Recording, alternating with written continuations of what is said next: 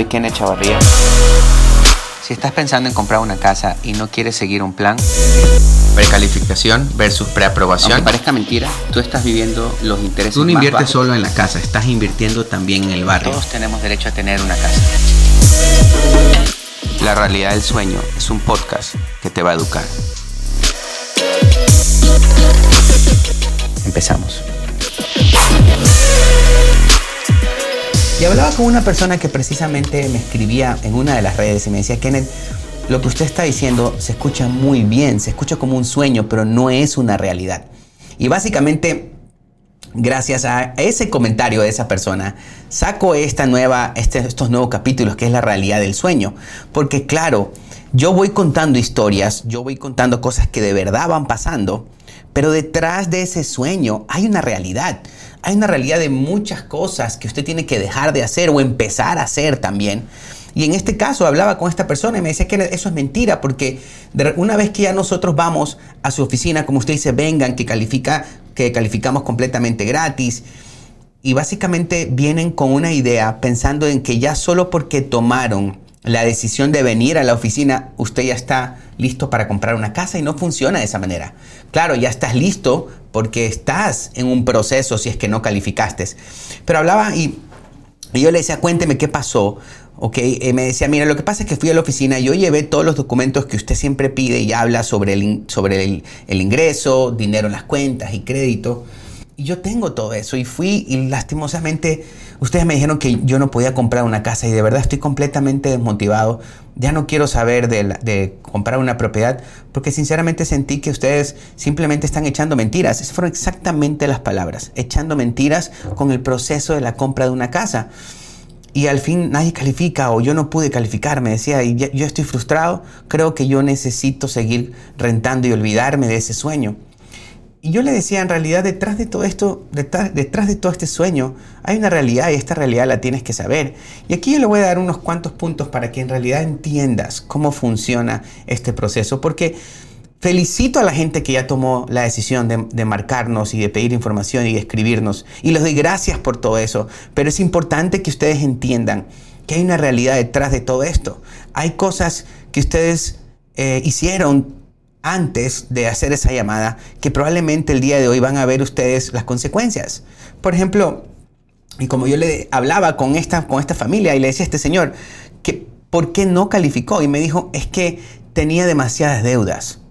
Y esa es una de las cosas, el hecho de que usted tenga buen crédito no quiere decir que ya va a calificar, ojo con eso. El hecho de que usted tenga más de 620 de score no quiere decir que usted ya esté listo para comprar una casa, porque como me decía esta persona, usted, está, usted siempre habla de que el crédito es importante, de que el dinero es importante y, y- y el income es importante, que son las tres cosas que ustedes ven para poder precalificar a alguien.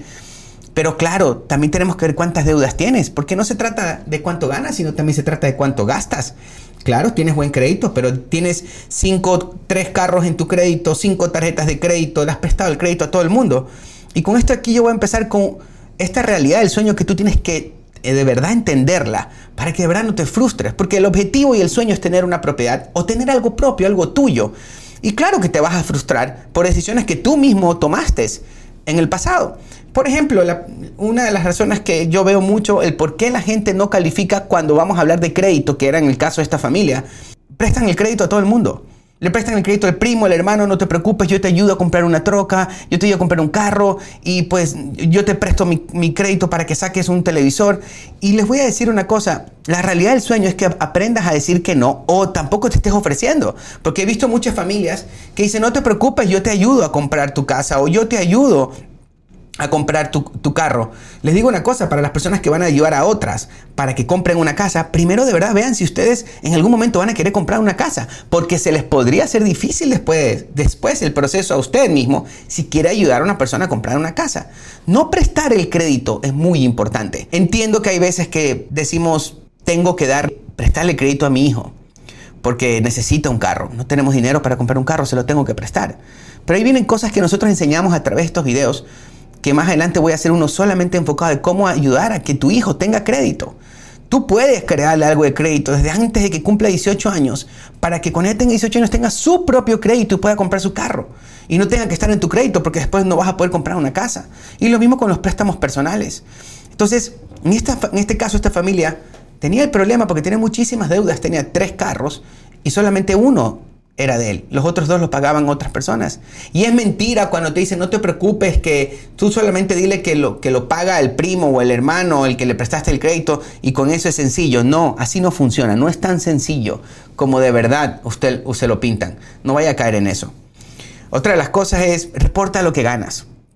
Si ganaste lo que ganaste, repórtalo. Te va a hacer bien, es necesario, va a funcionar, vas a poder comprar una propiedad y una segunda, una tercera. Se, te van a abrir más puertas. Es muy importante que de verdad eh, entiendas que tienes que reportar lo que ganas para los que trabajan por su propia cuenta. Y ojo para los que trabajan para empresas que quieren reportar cosas, eh, gastos extras para que les devuelvan más dinero. No caigas en eso. Entiendo que por ahí muchos, ya, yo he tenido que negar un montón de préstamos porque trabajan para una empresa ganando 50 mil dólares al año y se van y, y, le dicen al que, al que reparan, al que reporta los impuestos, yo no sé qué vas a hacer, pero quiero que me devuelvan lo máximo que se pueda porque necesito tener 10 mil dólares o que me devuelvan 8 mil y 10 mil. Entonces, obvio, van y les hacen, les ponen empresas que nunca existieron, la mayoría son empresas de limpieza, le ponen pérdidas y de esa manera le devuelven más dinero. No caigan en eso. De verdad, no caigan en eso, eso no le va a hacer bien. Eso de una u otra manera lo va a perjudicar y no va a poder comprar una casa por solamente que le devuelvan dos mil, tres mil dólares extras. Vamos a comparar. ¿Quieres ganarte dos mil, tres mil dólares? ¿Quieres supuestamente tomar ventaja de eso? ¿Y cuánto dinero vas a gastar rentando? ¿Cuánto dinero vas a gastar por no poder refinanciar tu casa y ahorrarte en dineros de intereses? Piénsalo, piensa antes de hacer, de querer tener dos mil, tres mil dólares más, mintiendo y diciendo que en realidad eh, trabajas para una empresa que en realidad no trabajas. Y después tengo muchas familias que ni siquiera saben lo que hicieron, solamente se gastaron el dinero y les digo, usted, discúlpeme, pero usted ha reportado un montón de pérdidas, no sabía, no tenía ni idea. Entonces tenemos que tener mucho cuidado con eso, porque a veces sí sabemos. Plan de ahorro. Tengan un plan de ahorro. Muchos queremos comprar una casa y queremos tener un objetivo y nos quejamos el por qué no, nos, ah, no, nos, no, hay una ayuda para compradores por primera vez que se ajuste a su necesidad porque no tienen ni un dólar ahorrado. Les cuento que la mayoría de personas que vienen a nuestras oficinas pidiendo ayudas para, para compradores por primera vez, la mayoría son los que más ganan. Y los que más ganan son los que menos ahorran porque son los que más gastan. Entonces tenga, tenga cuidado y no sea uno de ellos. Si usted de verdad necesita ayuda porque sinceramente lo que usted gana no le alcanza para poder reunir, para poder comprar su casa, pero no tiene un montón de deudas. Entonces para eso son las ayudas. No son para las personas que ganan 100 mil dólares al año y no pueden ahorrar nada porque deben un montón de cosas en su crédito. Es muy importante y esa es la, es la verdadera realidad del sueño. Si te gusta este podcast, compártelo. De esa manera me vas a ayudar a poder despertar y mantener despierta a más familias.